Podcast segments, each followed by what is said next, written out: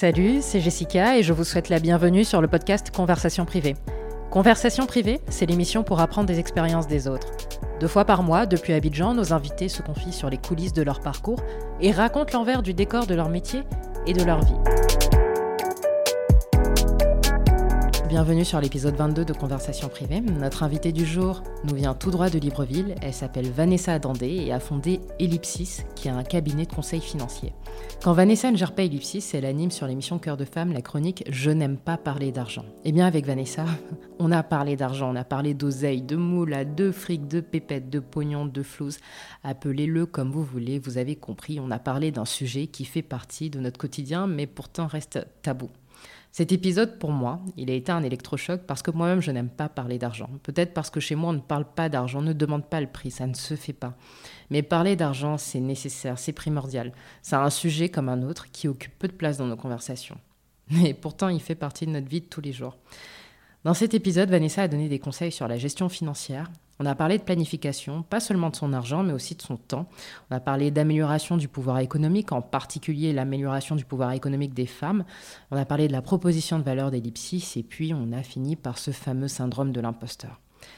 Si vous vous intéressez de plus en plus à la gestion de votre argent, à l'amélioration de votre pouvoir économique ou traversez une phase où vous doutez de vous-même, alors vous êtes au bon endroit. Et si vous avez aimé la conversation qui va suivre, je vous invite à laisser 5 étoiles sur Apple Podcast avec un commentaire, à partager vos réactions euh, via les comptes Instagram et LinkedIn Conversation privée et également euh, nous suivre sur les réseaux sociaux. Je vous dis très bonne écoute et rendez-vous au prochain épisode.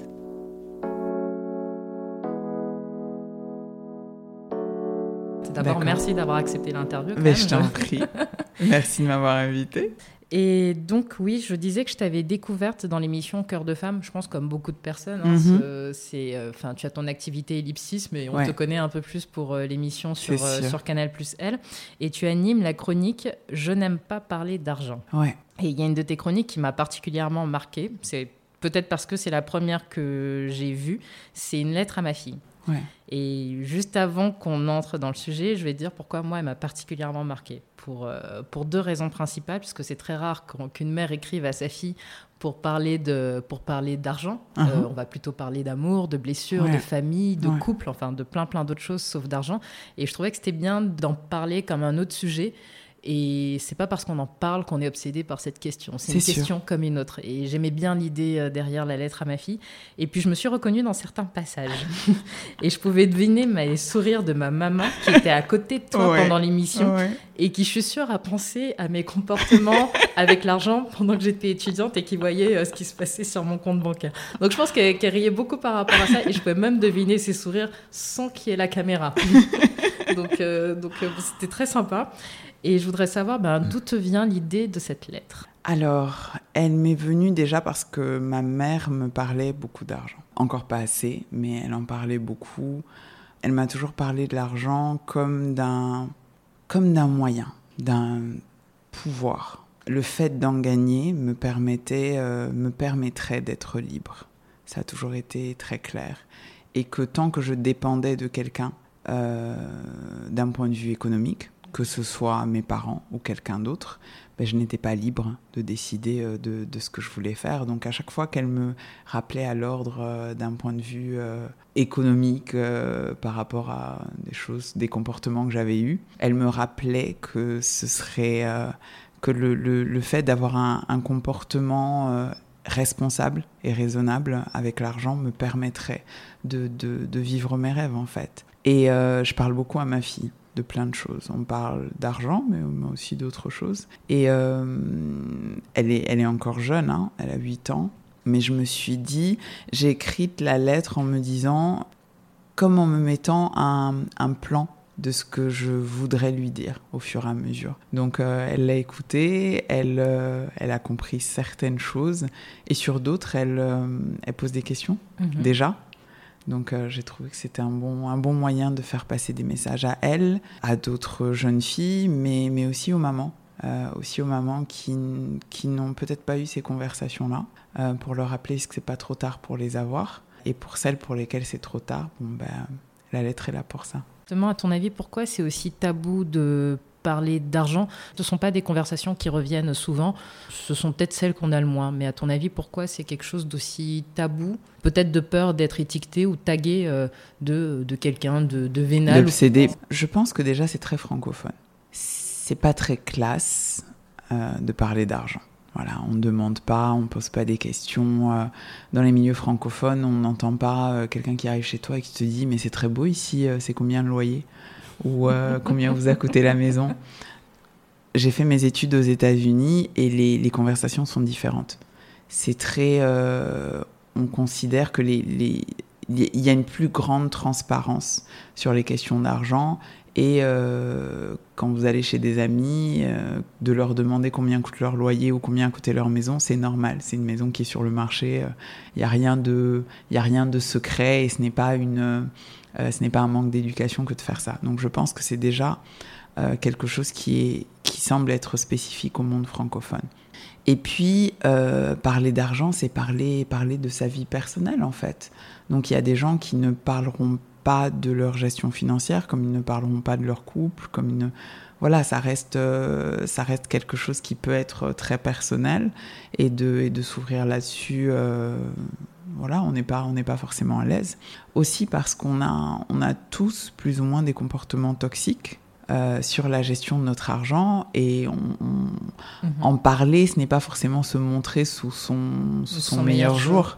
Et donc, euh, moi, je pense que ça, ça fait partie des raisons. Il y en a sûrement d'autres, mais ça fait partie des raisons pour lesquelles euh, on n'en parle pas beaucoup dans cette lettre, parce que toi-même tu, as, toi-même, tu avoues, tu confies que tu, tu, n'as, tu as pris des choses par rapport à l'argent, tu n'as pas toujours eu les comportements qu'il faut. Et à un moment, donc, tu dis qu'il est important d'investir sur soi-même, de ne pas faire de ristourne, ni de rabais malgré les injonctions qui nous y encouragent, et d'afficher le bon prix, de rajouter les taxes.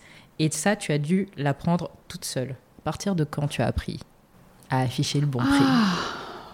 ben écoute, j'ai envie de te dire, j'apprends encore. J'apprends encore. Mhm. Euh, pourquoi j'ai appelé la chronique Je n'aime pas parler d'argent Parce que réellement, je n'aime pas parler d'argent. Alors, euh, tout allait bien tant que je travaillais pour quelqu'un, parce que du coup, les discussions d'argent, mais c'était pas moi qui les tenais. Et quand je me suis mise à mon compte, euh, il y a plus de 7 ans maintenant, ben, il a fallu avoir ces conversations et j'étais extrêmement mal à l'aise. J'étais très mal à l'aise de discuter de, de mes honoraires avec mes clients. Euh, dès que quelqu'un me disait que j'étais trop cher, je me sentais pas bien. Donc je pense que c'est beaucoup de travail sur soi. Euh, donc bien sûr, quand on parle d'une dans, dans, la situation, par exemple, d'un entrepreneur qui fixe ses prix, c'est important d'écouter hein, ce que dit le marché, euh, est-ce que vous êtes vraiment trop cher, euh, etc. mais je trouve que, en tant que femme surtout, il y a souvent une... les personnes en face de toi se disent parfois, est-ce que tu as vraiment besoin de ça? Est-ce que tu as vraiment besoin d'argent? C'est pas grave si t'en gagnes pas autant ou c'est pas mais bien sûr. Mais on est confronté à ça tous les enfin tout le temps et dans toutes les situations. Tout le temps. Et je trouve que c'est particulier. En tout cas moi j'ai retrouvé en Côte d'Ivoire. Je l'ai pas retrouvé ailleurs mais j'ai retrouvé en Côte d'Ivoire. Enfin je vais parler peut-être un peu je fais juste une petite parenthèse mais ça m'est déjà arrivé de dire j'ai besoin de renouveler mes papiers d'identité parce que je ne peux pas utiliser mon compte bancaire. Et donc euh, quelqu'un qui me dit au ministère des Affaires étrangères de toute façon, une fille comme toi, est-ce que tu as vraiment besoin, d'argent Tu n'as pas quelqu'un qui pourvoit Donc oui, on est confronté à ça. Enfin, c'est juste un petit exemple pour montrer qu'on est confronté à ça. Mais c'est très, c'est très courant. Et mhm. donc, euh, de façon naturelle, l'interlocuteur que vous avez en face de vous peut considérer, mais des fois même inconsciemment, que vous exagérez un peu et n'aurait pas euh, cette, cette, attitude, euh, cette attitude face à un homme. Et puis tout simplement, euh, c'est aussi le jeu commercial. Et il faut être à l'aise avec ça, avec le fait que euh, on va essayer de vous mettre une pression sur, euh, sur les prix et qu'il faut pouvoir encaisser cette pression, la gérer, expliquer à vos clients quelle est votre valeur, comprendre déjà quelle est votre valeur et l'accepter. Et ça, c'est pour moi, c'est un travail quotidien qui a, qui a commencé quand je me suis lancée et qui, qui continue. Et aujourd'hui, tu es plus à l'aise, tu es de plus en plus à l'aise dans ce jeu commercial? J'ai trouvé mes marques, je trouve, euh, j'ai accepté les choses qui ne me mettent pas à l'aise que je choisis de ne pas faire plutôt que de me forcer. Parce que c'est parfois ça le problème, c'est qu'on se dit, OK, il faut faire les choses comme ça. Et donc, on, se force à faire des choses avec lesquelles on n'est pas à l'aise, pour lesquelles on n'est pas naturel. Et, euh, et, du coup, ça se passe pas bien. On, est toujours, euh, on a toujours la boule au ventre euh, avant de, avant d'envoyer une proposition, avant d'aller négocier avec un client. Donc, je trouve qu'il faut s'écouter et trouver, trouver sa voie, en fait, sa, sa, façon de faire les choses, trouver une façon de faire les choses qui nous met à l'aise pour, euh, pour pouvoir s'en sortir. Parce qu'il n'y a pas de. Il, n'y a pas de, de, solution magique, en fait. C'est un travail sur soi. Quelles sont, euh, enfin si c'est pas indiscret, hein, mais mhm. quelles sont toi tes, les manières de te mettre à l'aise dans, dans cette posture-là? Déjà, quand je, quand je travaille sur une, proposition, euh, une proposition de service ou de toute façon une situation où je vais devoir vendre quelque chose, je me, j'essaie de me mettre à la place du client, à la place de la personne à qui je vais proposer euh, ce service ou ce produit. Euh, qu'est-ce que la personne va attendre? Qu'est-ce que la personne quels sont les arguments que la personne pourrait avancer pour dire que c'est trop cher, pas assez, enfin? Euh, et, je prépare mes réponses. J'aime être préparée. J'ai beaucoup de mal à être prise par surprise dans une, euh, dans une négociation, dans une conversation. Donc je suis beaucoup plus à l'aise quand je me suis préparée aux éventualités et que euh, donc j'ai l'impression qu'on me pose une question à laquelle j'ai déjà réfléchi et, et, pour laquelle je suis préparée. Donc moi, mon arme, c'est ça, la préparation. Tu parles souvent de planification. Hum, j'ai l'impression que tu as un peu de mal avec l'imprévu. Peut-être que je me trompe. Ah, beaucoup de mal. comment est-ce que tu gères l'imprévu? Ou est-ce que tu ne le gères pas? J'avoue que j'ai pas des réactions qui me. J'ai des réactions qui me fatiguent moi-même, en fait, à l'imprévu. J'aime pas ça. J'aime vraiment pas ça. J'aime me sentir en contrôle. Ça, ça me permet de faire tout ce que je fais, en fait. Et donc, le mieux je suis préparée, le mieux l'imprévu dans la préparation, ça me convient. Voilà, de m'être dit, euh, je vais à l'aéroport. C'est euh, la façon dont je me rends à l'aéroport à Libreville en sachant que je peux appeler X ou Y personne s'il y a un problème. C'est pas du tout la façon dont je me rends à l'aéroport à Abidjan où euh, je ne sais pas si je peux avoir un problème sur la route et si j'arrive à l'aéroport et qu'ils me disent que mon vol est annulé. Voilà, je suis toujours dans la préparation. J'imagine souvent le pire pour qu'arrive le meilleur. Voilà. Donc j'avoue que je ne non, je suis pas du tout à l'aise avec l'imprévu et je ça aussi c'est un travail sur moi-même. Ça me fait penser à, à, mon ancienne boss. Elle me disait à chaque fois si le plan A ne marche pas, il y a encore d'autres lettres dans l'alphabet jusqu'à Z. Et ça, ça, revient à chaque fois. Donc euh, ça me fait un peu penser à ce que tu dis. C'est aussi une très très bonne stratégie. Alors juste pour revenir sur la gestion de financière, est-ce que tu pourrais, euh, gestion financière, alors là plutôt personnelle, mm-hmm. est-ce que tu pourrais donner quelques astuces pour mieux gérer son argent, épargner et puis commencer à investir, enfin investir pour euh, les débutants? Alors pour moi, le premier point, c'est euh, et c'est finalement très similaire à une approche que je proposerais à un client euh, entreprise. Le, la première étape, c'est un diagnostic.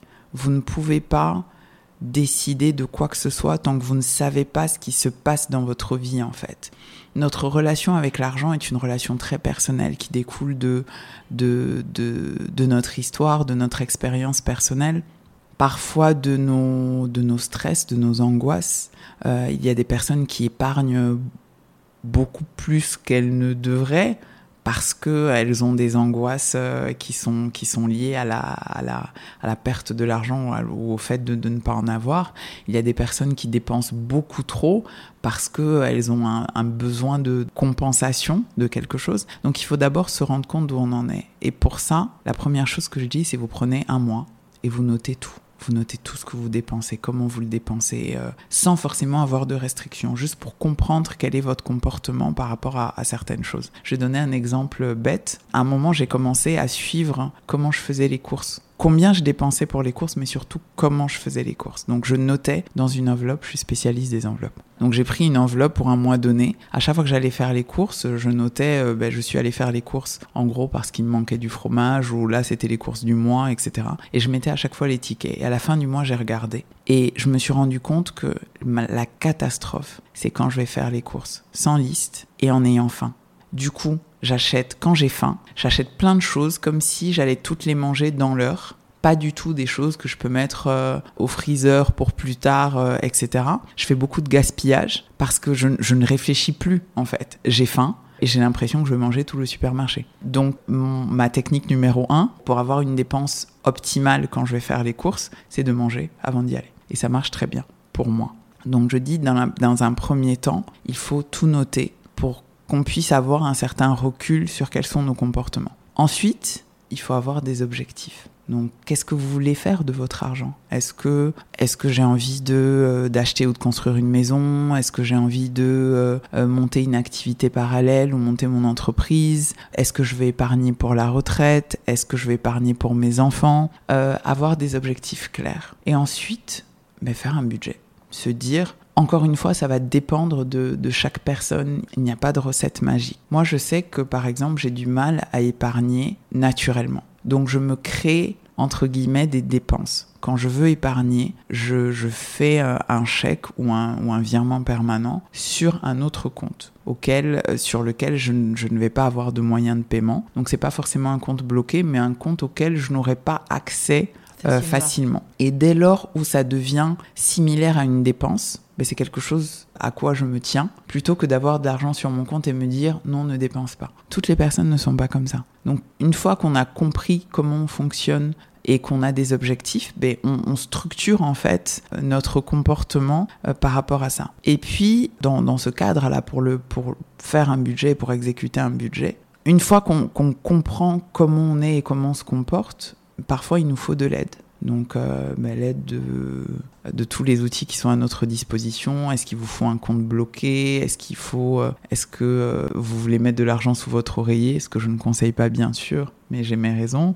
Est-ce qu'il vous faut quelqu'un pour vous accompagner dans, dans cette gestion-là? Je pense que chacun a des besoins qui sont différents et il faut qu'on arrête de se de s'auto-flageller en disant ah mais moi j'ai pas un bon comportement financier donc euh, donc c'est pas bien donc j'y arriverai jamais donc on a tous, euh, certaines d'entre nous ont envie de porter des talons, d'autres préfèrent euh, être à plat sur leurs chaussures. Enfin, on a tous des besoins différents. Il faut l'accepter et demander de l'aide quand on en a besoin.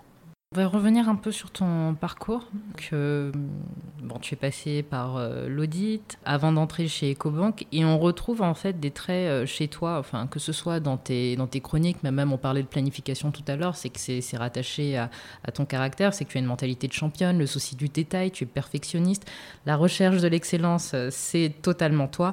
Et ça, je suis en train de citer les mots de doyen de ton université à Washington. D'où est-ce que te viennent ces traits de caractère? Je me pose souvent la question quand je regarde mes enfants, en fait. Parce qu'on se dit, on se demande souvent, en tant que parent, en tout cas moi je me demande, qu'est-ce qui est inné et qu'est-ce qui est acquis? J'ai peut-être pas l'air, mais ceux qui me connaissent vraiment savent que je suis très désordonnée. Sauf que ça, ça ne va pas avec mon besoin de contrôle. Donc, donc je range tout le temps. Et, et c'est quelque chose que ma mère m'a inculqué, en fait. Et pour elle, dès lors où tu ranges et tu planifies et tu, tu te projettes, tu peux tout faire. Même ce que tu ne sais pas faire à la base, même ce, que, ce qui te paraît difficile, même ce qui n'est pas dans ta nature, dès lors où c'est prévu et que c'est encadré, mais tu peux le faire. Et donc, dès le début de, dès le début de ma, j'ai aussi choisi une carrière, je pense, qui me, qui me ressemblait à la base. Donc euh, parfois je me dis que j'ai pas de, j'ai pas de mérite. J'ai trouvé ce qui me, ce qui me convenait et je, et je me suis jetée dedans. Mes parents m'ont vraiment transmis une éthique de travail très très très importante. Voilà, j'ai plus ma mère aujourd'hui, mais mon, père est encore euh, très présent dans ma, dans ma vie professionnelle. Pas comme certains l'imaginent, mais plus, euh, plus en background. Dans...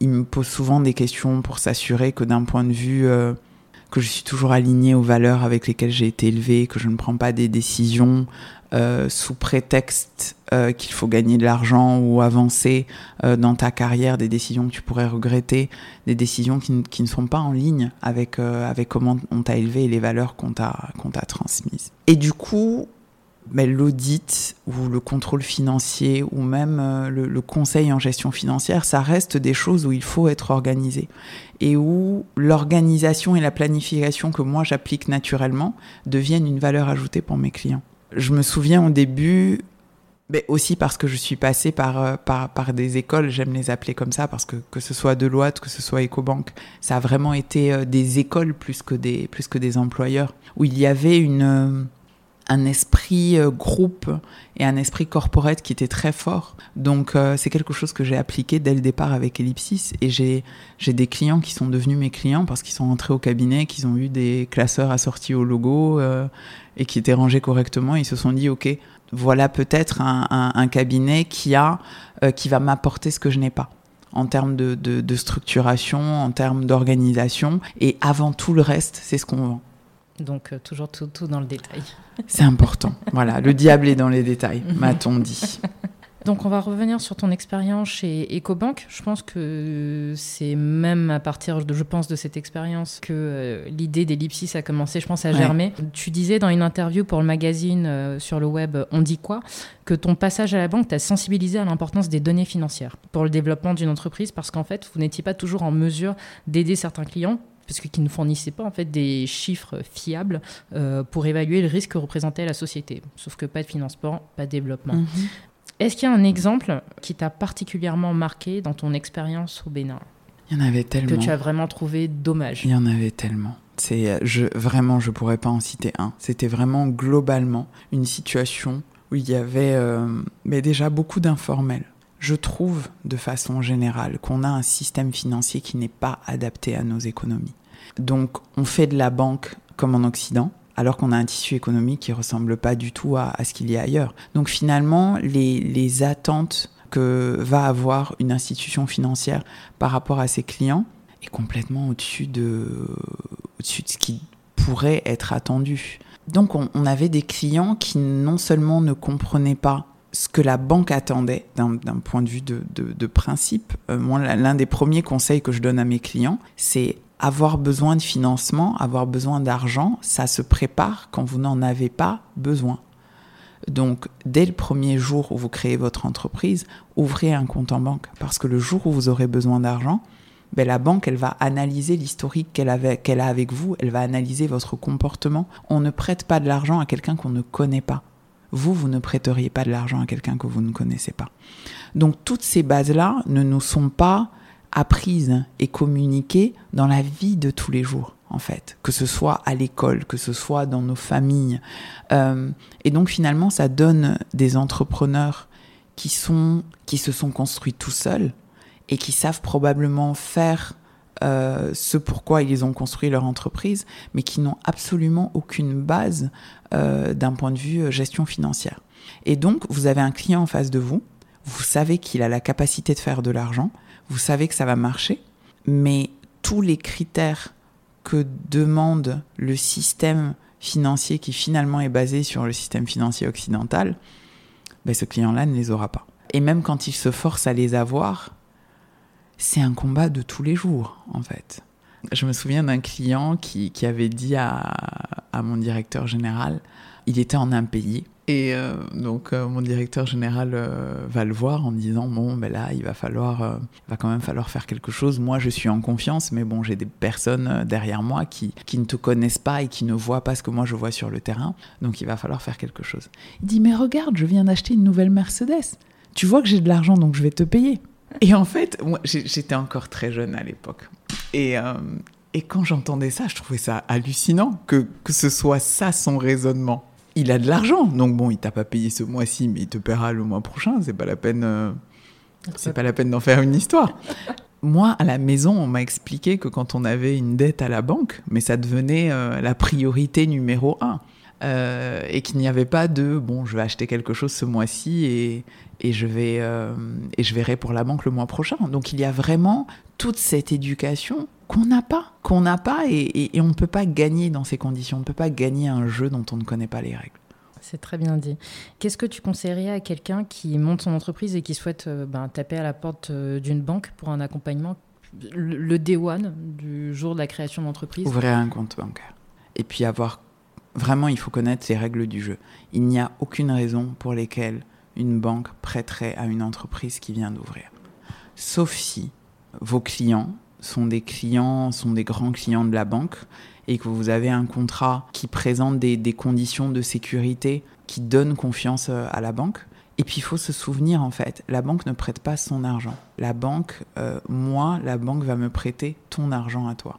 Donc, je, ce que je demande à mes clients, c'est que si vous me confiez votre argent que je devrais prêter à d'autres personnes, est-ce que vous ne vous voudriez pas que je prenne toutes les dispositions nécessaires pour m'assurer que ce prêt est fait dans les meilleures conditions de, de, sécurité et de garantie pour que vous, vous puissiez avoir votre argent? Parce que finalement, quand on est client, euh, quand on apporte des dépôts à la banque, on veut avoir les plus hauts taux d'intérêt, euh, etc. Et puis quand on emprunte, ben, c'est tout à fait le contraire, alors que finalement, c'est un cercle. Donc, la première étape, c'est d'ouvrir un compte bancaire, de connaître les règles, de communiquer avec sa banque. Je trouve qu'en Afrique, on est aussi, euh, en tant que client, on n'en demande pas assez, en fait. Il faut demander. Il faut demander, il faut pas arrêter de demander. Et à ton avis, quelles sont les ressources justement pour euh, connaître ces, règles du jeu? Pour justement pouvoir les, appliquer euh, j'avais cette conversation avec un ami ce matin et je me disais justement que j'ai l'impression que les informations n'ont jamais été autant disponibles et malgré ça, on n'a jamais été aussi attentiste. Moi, j'ai une équipe, on est euh, une, douzaine de personnes aujourd'hui. Je suis la plus vieille de l'équipe. Et ça, c'est vraiment un, clin d'œil à, tous ces jeunes qui sont en entreprise aujourd'hui. La, connaissance, c'est la richesse numéro un que vous soyez employé, entrepreneur, au chômage, personne ne vous enlèvera ce que vous avez appris. Donc, quand vous travaillez dans une entreprise, que vous vous auto-formez à quoi que ce soit, ce n'est pas pour l'entreprise, c'est d'abord pour vous. Et je trouve que euh, en tant qu'entrepreneur, on est quand même très attentiste, alors qu'il y a énormément de ressources aujourd'hui. Euh, si vous allez taper euh, sur Google relations bancaires, euh, euh, comment faire pour demander un prêt. Mais il y a pléthore d'informations et on n'en profite pas assez, en fait. Donc je pense que déjà, en ouvrant un compte bancaire, en ayant une discussion avec, avec son chargé de compte, ils sont pas tous top, mais ils sont pas tous mauvais non plus. Il faut garder le canal de communication ouvert, en fait et, être tout le temps euh, sur le qui-vive, être tout le temps euh, dans la demande d'informations, se faire connaître, parce que de façon générale, on a confiance en quelqu'un qu'on voit. On a confiance en quelqu'un qu'on voit, qui est transparent, qui communique, parce qu'on se dit, s'il y a un problème, mais c'est quelqu'un avec qui on pourra communiquer, qui va pas disparaître, euh, etc. Personnellement, je ne trouve pas les ressources ici entre la théorie et la pratique. Quand par exemple tu prends un comptable et qui te dit ah mais en fait il y a telle taxe, mais qui n'anticipe pas, alors que toi tu ne connais pas, je trouve que c'est quand même euh, c'est différent. enfin, on n'a pas, on retrouve pas cette anticipation euh, de la part de quelqu'un qu'on peut payer et qui, de, qui devrait en fait nous accompagner euh, pour ça. C'est vrai, c'est vrai. C'est aussi parce que moi, quand je prends le métier je ne vais pas dire d'expertise comptable, mais, mais d'accompagnement dans le domaine financier de façon générale, c'est vrai que dans nos économies, on a toujours été très axé sur le réglementaire. Et même à l'époque d'ailleurs, quand j'étais chez chez EcoBank déjà, on travaillait beaucoup sur la transformation de la fonction finance, de passer de, de ce que mes, mes patrons appelaient les data crunchers, donc juste des personnes qui sont en train, qui sont devant leur fichier Excel ou devant leur logiciel de gestion à, à rentrer des, des chiffres, à un réel co-gestionnaire quelqu'un qui vous accompagne réellement, qui vous fournit les éléments dont vous avez besoin pour prendre, euh, pour une prise de décision éclairée, c'est un travail qui est en cours. Et ça reste, c'est pas spécifique hein, à, l'Afrique, mais on est, on est plus en arrière. Et je pense que justement, le, il y a plusieurs façons d'avancer dans, dans, dans ce domaine. Et l'une des façons, c'est par la demande des, mhm. clients ou des potentiels clients. Dès lors où, il y a de la demande qui est exprimée, je pense qu'il y a plus de chances que des offres se créent autour. En tout cas, chez Lipsis, c'est vraiment ce qu'on essaye de faire. Où on se dit, euh, oui, il y a la partie expertise comptable pure, donc traitement comptable, gestion comptable, traitement de la paye, enfin des, des choses qui sont parfois euh, techniques. Mais il y a aussi qu'est-ce qu'on fait de ces chiffres finalement? Et comment, euh, comment on, accompagne nos, clients. Et je vais aussi faire un, petit clin d'œil donc euh, à, tous ces clients qui ont besoin d'aide mais qui ne l'acceptent pas. Tout le monde veut avoir une bonne gestion financière, mais personne ne veut faire ce qu'il faut pour ça. Personne ne veut s'appliquer à un certain niveau de, de, de rigueur. Euh, je loue les clients qui me laissent vraiment travailler, qui me disent j'ai besoin de ça et faisons ce que tu décides qu'on doit faire. Et on a eu un exemple d'une petite entreprise qui a été créée en collaboration avec une, une, une grande entreprise au Gabon qui a décidé d'accompagner l'employé d'un de leurs prestataires que le directeur général de cette grande entreprise sentait capable de, de répondre à ce, à ce challenge. Donc elle a démissionné de son emploi. Elle a créé une entreprise pour fournir le même service que son employeur auprès de cette grande entreprise. Et nous, on était chargés de l'accompagner dans ce process. Donc c'était beaucoup plus que l'expertise comptable. C'était vraiment, on est son directeur financier. En gros, elle sort pas sans francs de son compte bancaire si on n'a pas dit oui. Et du coup, grâce à ça, mais je suis tellement fière de ce qu'elle est devenue aujourd'hui. Et au début, c'était c'était c'était dans la c'était dans la contrainte. Elle le faisait parce que son client a dit que si elle ne travaillait pas avec nous, elle n'aurait pas le marché parce que pour le client, c'était nécessaire de, de, de, de s'assurer qu'il n'y avait pas de risque de, de performance, qu'il n'allait pas payer quelqu'un qui allait dépenser tout l'argent euh, autrement que dans la réalisation du service dont ils avaient besoin. Et il voulait aussi avoir de l'impact par cette démarche, de se dire, OK, on a changé de prestataire, mais demain, on veut pouvoir regarder cette femme gabonaise et se dire que elle a créé son entreprise et elle a développé son entreprise grâce à cette démarche qu'on a, qu'on a engagée. Elle, aujourd'hui, elle a multiplié son salaire par je sais pas combien, gère une trentaine de personnes. C'est une entreprise citoyenne qui paye ses impôts, qui est à jour avec ses cotisations sociales, ce qui n'était pas le cas de son employeur. Elle comprend ses responsabilités en tant que, en tant que chef d'entreprise, qu'elle a vraiment découvert sur le tard, en fait. Aujourd'hui, elle est en train de s'acheter une maison, elle a une retraite complémentaire. Enfin, c'est vraiment sur papier ben, ce qu'on voudrait pour, pour tous les entrepreneurs. Et, et ce n'est pas un entrepreneuriat de subsistance. Et cette femme, elle était femme de ménage à la base. Et aujourd'hui, elle est chef d'entreprise. Donc finalement, exactement comme me disait ma mère, ben, avec euh, de l'organisation et de la planification et, euh, et l'accompagnement qui, qui, qui, est nécessaire euh, et, qui, et qui vous convient, on peut tout faire. Enfin, en tout cas, le message que je comprends, c'est que c'est accessible à tout le monde si on s'en donne les moyens. Exactement. Et qu'on et qu'on aide la rigueur ou qu'on accepte de se faire accompagner. Exactement. Je pense, je pense que cet exemple n'est pas anodin, puisque tu es très impliqué dans l'autonomisation financière, en particulier euh, celui femmes. des femmes, mm -hmm. euh, l'amélioration de leur pouvoir économique. Et justement, oui, c'est vrai qu'ici, on retrouve beaucoup de femmes africaines qui font du commerce de subsistance. Je pense qu'on on, on sort euh, dans la rue, on va en trouver une à 10 mètres. Euh, qui, fait, qui, va vendre des fruits et légumes. Sauf qu'aujourd'hui, on a beaucoup d'entrepreneuriat ou de commerce de subsistance. Comment est-ce qu'on fait pour passer d'un commerce de subsistance à une entreprise génératrice de richesse La question à un million de dollars. euh, pour moi, c'est aussi une question d'écosystème. La vérité, c'est... Après, je ne sais pas si c'est un truc de femme euh, ou si c'est un truc juste d'être humain. On reste dans notre zone de confort, on fait ce qu'on sait faire. Les femmes africaines sont commerçantes depuis la nuit des temps. Et nourrir nos enfants, on sait faire. Donc ce qu'il y a à faire pour, euh, pour y arriver, ben, on, le, on le fera en fait. Euh, et c'est bien. C'est bien et c'est important. Maintenant, pour le développement de nos économies, on a vraiment besoin d'une participation plus importante de la femme africaine à des projets qui sont plus structurants. Pas spécialement parce que ce sont des femmes, juste parce qu'on a besoin de tout le monde. On a besoin de toutes les compétences, on a besoin de toutes les expériences, on a besoin d'une diversification de, de, points de vue. Donc on, là, on a parlé des femmes, mais ça peut être les jeunes. On a besoin que tous les milieux euh, euh, sociaux soient, soient, soient représentés. Et donc il y a aussi le besoin d'une implication des, des, pouvoirs publics sur l'intégration de l'ensemble de la population, de l'ensemble des citoyens dans les projets euh, structurants.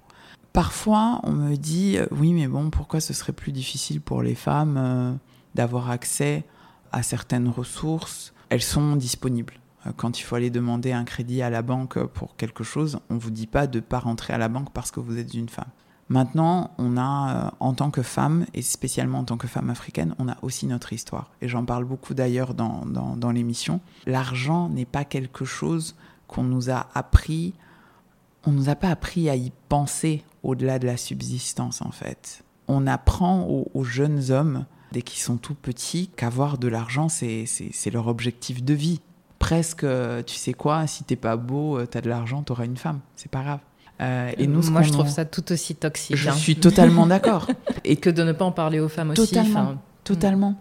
Et, euh, et, nous, on nous apprend, voilà, à, être, à être belle, à éduquer nos enfants, ce qui est tout, ce qui est tout aussi important. Hein. je, ne viens pas dire que euh, euh, voilà une femme ne devrait pas penser à, à, fonder une famille, ne devrait pas penser.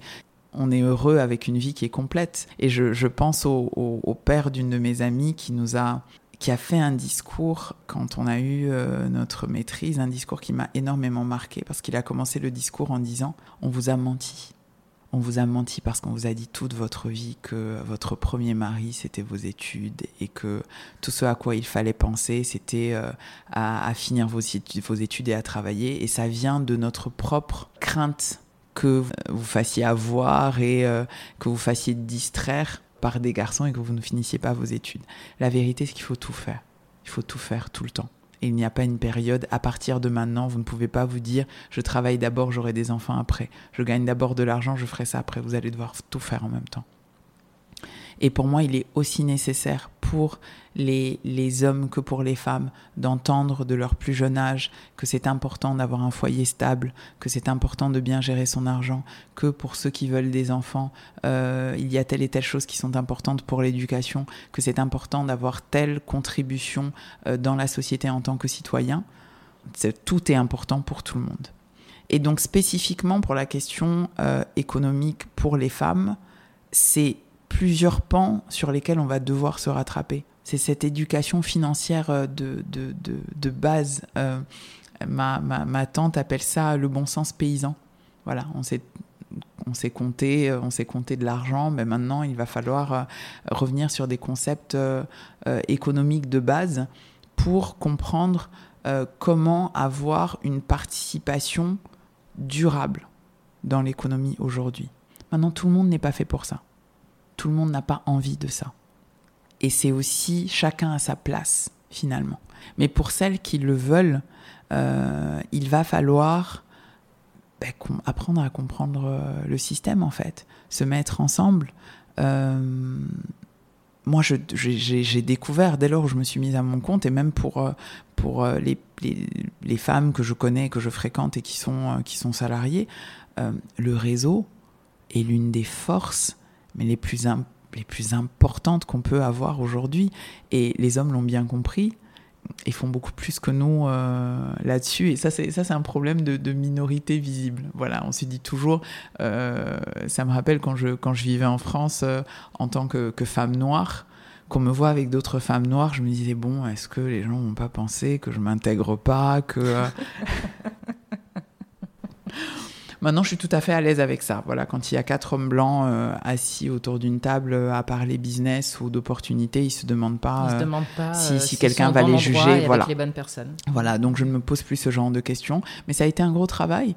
Euh, j'ai été aidée par, par d'autres personnes autour de moi qui ont participer à cette prise de conscience. Donc euh, le fait de, de, se tenir au courant de ce qui se passe, de rechercher des opportunités, de, de discuter entre nous, parce qu'il y a un énorme besoin d'innovation en fait. La plupart des choses, la plupart des initiatives qui vont nous, nous sortir euh, des méandres dans lesquels nous sommes et pousser nos, nos économies dans le développement, mais on n'y a pas encore pensé en fait. Donc il n'y a vraiment pas de recette magique, c'est vraiment une, question de, collaboration et vraiment d'accès à l'information. Tu parles d'un événement de ta vie personnelle qui t'a amené à te poser plein de questions, y compris sur ta, sur ta carrière et, et plus globalement sur ta vie, et tu es à la recherche de ce pourquoi. Je pense savoir quel est ce pourquoi, mais est-ce que tu peux nous dire quel est justement ce pourquoi qui a donné naissance à Ellipsis? La proposition de valeur d'Ellipsis, finalement, aujourd'hui, quand j'y repense, est née quand j'étais chez EcoBank. Cette impuissance que j'ai ressentie où j'avais l'impression que je savais ce dont ces clients avaient besoin et que je ne pouvais pas le leur apporter. Mais euh, donc je suis rentrée au Gabon en 2012 quand j'ai eu ma fille et puis ma mère était malade donc je voulais passer du temps avec elle. Je pensais que j'avais, euh, j'étais restée à l'étranger assez longtemps et, euh, et, elle est morte un an après. Et en fait, j'allais au travail et je me suis dit mais ma vie ça peut pas être ça. Ma vie ça peut pas être de venir travailler un endroit où j'ai pas l'impression d'avoir une réelle contribution, où j'ai pas l'impression de changer les choses où je critique des choses tous les jours sans apporter de solutions, sans tenter d'apporter des solutions. Ma vie, ça peut pas être ça en fait. Ma mère a été euh, l'amour de ma vie, quoi. Et je me suis dit qu'elle pouvait pas avoir fait tout ce qu'elle avait fait pour que je fasse pas de mon mieux. Je me suis dit qu'elle pouvait pas, elle pouvait pas avoir fait euh, tout ce qu'elle a fait pour que, pour que je devienne qui j'étais, pour, euh, pour que j'ai pas de l'impact. Voilà, pour que j'essaye pas. Et puis, euh, je me suis dit que s'il fallait que je prenne des risques, c'était, c'était maintenant. Voilà, fallait que j'essaye. Après, que je réussisse ou pas, c'était pas, c'est vraiment pas l'enjeu. Je pense que si j'avais su, si j'avais su. Je m'attendais peut-être pas à ce que ce soit aussi difficile, mais bon, finalement, qu'est-ce qui est, facile? Et je suis contente de m'être relancée. De, je, ne sais pas si j'avais su tout ce que ça tout ce que ça comporterait comme challenge, je ne sais pas si je l'aurais fait. Mais je suis contente. Quelque chose qui m'a qui m'a marqué au fur et à mesure des années, c'est que je suis devenue tellement plus tellement plus consciente. Voilà. Avant, j'étais je vivais un peu dans un je vivais un peu dans ma bulle, quoi. Je faisais mon travail et euh, je faisais ce que j'avais à faire et voilà. Et aujourd'hui, j'ai presque, je suis presque dépassée par euh, le, champ des possibles. En fait, je me réveille tous les matins en me disant mais c'est pas possible, on pourrait faire ça. Et puis on pourrait faire ça, mais tu te rends compte, mais il y a ça qui est pas fait. Mais hier, euh, telle personne que j'ai rencontrée, on pourrait aussi faire ça. Ce qui est pas moins toxique, hein, parce que c'est fatigant et puis on peut pas tout faire mais ça me rend tellement heureuse de me dire que de me dire que j'ai un, champ des possibles qui est tellement élargi par rapport à avant que je me lance. Et euh, on va finir sur euh, un sujet qui touche euh, en particulier les femmes, du syndrome de l'imposteur.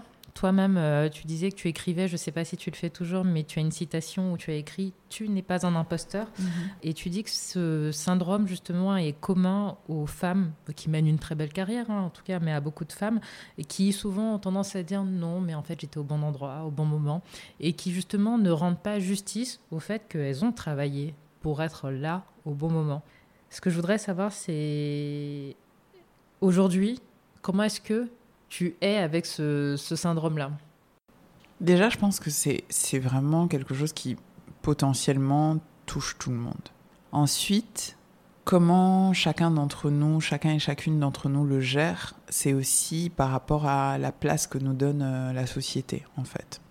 Dans mon cas particulier, euh, je viens d'une famille qui est relativement aisée, et donc parfois, quand on se compare à des personnes qui n'ont pas eu les chances qu'on a eu, euh, euh, l'accès à l'éducation que j'ai pu avoir, ben on se dit euh, est-ce que j'ai vraiment un mérite? Et, et ce, ce, cet exemple-là peut se, dupliquer en tout point de vue. Peut-être que j'ai eu tel marché parce que je connaissais quelqu'un, peut-être que j'ai eu tel marché parce que j'étais jolie, peut-être que j'ai eu tel marché parce que voilà. Et la, société nous conforte dans ce type de situation. J'ai beaucoup entendu aussi en tant qu'être humain, ça nous rassure de trouver une raison pour laquelle on n'arrive pas à faire quelque chose. Donc quand vous êtes en face de quelqu'un qui n'arrive pas à faire ce que vous faites, il a besoin de se rassurer que euh, vous y êtes arrivé parce que, euh, parce que vous avez juste eu de la chance. Et c'est difficile de prendre du recul et de se dire, ben non, c'est parce que j'étais préparé. C'est peut-être parce que je suis préparé depuis très longtemps, en fait. Et donc, quand l'opportunité s'est présentée, ben, j'ai pu, pu saisir cette opportunité c'est l'un de ces points sur lesquels je, travaille euh, continuellement. J'ai accepté que c'était euh, que c'était un travail. C'est pas, je, ne pense pas que je me réveillerai un jour en me pensant à la hauteur surtout. Et c'est presque sain en mhm. même temps de ne pas non plus vivre à 10 mètres au-dessus du sol en se disant euh, je suis l'élu et, et, le monde m'attendait. Ça reste important de douter. Tant, tant que ce n'est pas toxique, mhm. tant qu'on ne rentre pas, tant que ça ne nous pousse pas dans l'immobilisme, mhm. tant que ça ne nous ça ne nous freine pas, que ça ne nous empêche pas de, de, de nous lancer dans, dans, dans, dans, quoi que ce soit. Et je pense qu'en tant que femme, on a aussi ce besoin de perfectionnisme. Après, il y a nos, nos, nos, dispositions personnelles par rapport à la question, donc je, je ne suis clairement pas quelqu'un euh, euh, qui va pouvoir donner des leçons là-dessus, mais je trouve que la société nous laisse moins la latitude de nous tromper. Et ça commence très tôt. Hein. Euh, les petits garçons tombent tout le temps, c'est pas grave, ce sont des garçons. Euh, on dira plus facilement à une fille, mais ne grimpe pas là, tu vas te faire mal, mais regarde, tu auras des cicatrices, mais ceci, mais cela. on nous apprend plus à prévenir que guérir. Exactement. Et donc, de très, très, très tôt, on nous. Après, ce n'est pas tout le temps conscient, mais très, très tôt, on nous. On nous je sais pas si on, nous pousse, on, on nous conditionne, à ne pas prendre de risques à être tout le temps dans le euh, euh, ben, je vais faire ce que je suis sûre de réussir. Et dès lors où j'ai accepté, plutôt où j'ai commencé à accepter que j'allais, euh, que je pouvais me tromper et que c'était pas grave, tout va mieux en fait. Et d'ailleurs, ça me rappelle quand j'ai quand j'ai été appelée pour pour l'émission, j'ai jamais voulu faire de, télé, jamais voulu faire de, vidéo. Donc au début, euh, la première vidéo que j'ai faite, c'était une, petite capsule pour une amie qui voulait m'interviewer et je l'ai vraiment faite parce que c'était cette amie, parce que j'avais besoin de me sentir en, en confiance. D'ailleurs, j'accepte très rarement des très très rarement des interviews de personnes que je ne connais pas. J'ai de la chance. Que, alors. Beaucoup. que je ne que je ne connais pas, que je voilà avec lesquelles je n'ai pas le sentiment que je vais pouvoir euh, euh, m'exprimer euh, de façon libre et, et, en toute confiance. Et donc encore moins dans une situation où on verrait mon visage et on verrait mes expressions et, et, et où j'aurais du mal à être gardée. Euh, et donc j'avais accepté cette petite capsule pour, pour, pour cette amie euh, bah, qui, qui, est la productrice du, podcast des mises en quarantaine. Donc coucou à elle. Et donc quand on m'a appelé pour, pour le cœur des femmes, ben, il y avait toujours la petite voix qui me pourquoi toi en fait quelle, idée? Et puis euh, une fois que la proposition était sur la table je me suis dit ben euh, je, je, je suis pas arrivée à prendre la décision seule. Donc j'ai appelé un certain nombre de personnes des femmes et un homme. Alors toutes les femmes qui sont des amies très proches donc je, suis sûre de leur bienveillance et euh, m'ont toutes dit pour des raisons pour une autre non et l'une, l'une de ces raisons, c'était mais tu te rends compte de l'exposition, ça va être épuisant. Tu as construit ta carrière, pas dans l'ombre, mais, euh, mais en étant euh, dans ton coin. Là, du jour au lendemain, euh, bah, tu rentres dans les maisons, tu deviens quelqu'un que, que tout le monde voit. Comment tu vas, comment tu vas gérer ça, euh, etc. Qui sont des craintes de femmes. Et l'homme que j'ai appelé, qui est un ami très proche aussi, a écouté tous les arguments que je lui ai donnés qui étaient contre m'a dit ben, pourquoi tu le ferais? Donc je lui ai dit mais tu te rends compte de la portée, de l'impact, de pouvoir parler d'argent, de pouvoir banaliser ce sujet finalement qui devrait être banal, etc. Il dit mais ça me paraît excellent. Il dit j'ai une question. Si tu y vas et que ça ne te plaît pas, ou que tu te plantes, ou que quoi que ce soit, est-ce que tu peux t'arrêter? J'ai dit oui. Il dit ben donc ça veut dire que tu peux te tromper et personne ne va mourir. Et je me suis dit voilà, ce besoin de toujours finir ce qu'on a commencé, de toujours faire bien ce qu'on a commencé, de toujours euh, être en, réussite sur quelque chose, ce point qui devient une, une obsession, c'est finalement ça qui nous freine, c'est finalement ça qui nous fait douter plus que de raison. Et donc moi, ce que je fais maintenant, et ce que j'invite tout le monde à faire, c'est de se dire, si je fais ça, est-ce que je vais mourir en fait? Que je sois à ma place, que j'y sois pas Est-ce que c'est vraiment important? Que quelqu'un considère que je suis pas à ma place, ben, il a peut-être raison. Que quelqu'un d'autre considère que je suis à ma place, ben, il a peut-être raison aussi. Bon, tout ça, c'est vraiment pas important. Merci beaucoup Vanessa. Merci on à arrive toi. très bientôt à la fin, mais je te juste avant qu'on se laisse, on a une tradition, on a un rituel dans le podcast, c'est qu'on demande une recommandation que tu ferais à un ami, est-ce que tu pourrais la partager avec nous? Ça peut être vraiment tout, une pratique, un conseil de vie, euh, une émission, un album de musique, euh, tout ce que tu veux. Je vais recommander ben, le podcast auquel j'ai participé, les mises en quarantaine, pour deux raisons. La première, c'est que c'est un projet qui touche des sujets dont on ne parle pas assez. Pour te dire, moi, la, partie que j'ai faite, c'était des choses que je, ne m'étais même pas dites à moi-même à voix haute. Euh, et je pense que c'est le type de, projet qui nous, pousse à nous ouvrir, qui nous pousse à faire face à, à, des, à des tabous, à des sujets qui sont inconfortables et qui finalement nous font avancer en tant que, en tant que société. Et euh, c'est un, un podcast qui est porté par des femmes, mais qui, à mon avis, doivent être écoutés par tous. Il y a eu beaucoup d'hommes qui m'ont fait des retours en me disant mais on n'avait aucune idée que c'était des choses qui arrivaient, que c'était des, que c'était un, ressenti que nos, que nos épouses, que nos sœurs, que nos, que nos filles pouvaient avoir. Et j'ai même un ami qui m'a dit, mais je pense qu'on devrait, nous, en tant qu'hommes, faire la même chose. Parce qu'il y a énormément de tabous aussi pour les hommes, de, choses dont on, dont on ne parle pas, pour lesquelles on, a l'impression euh, qu'on gère et en fait, euh, on gère rien du tout.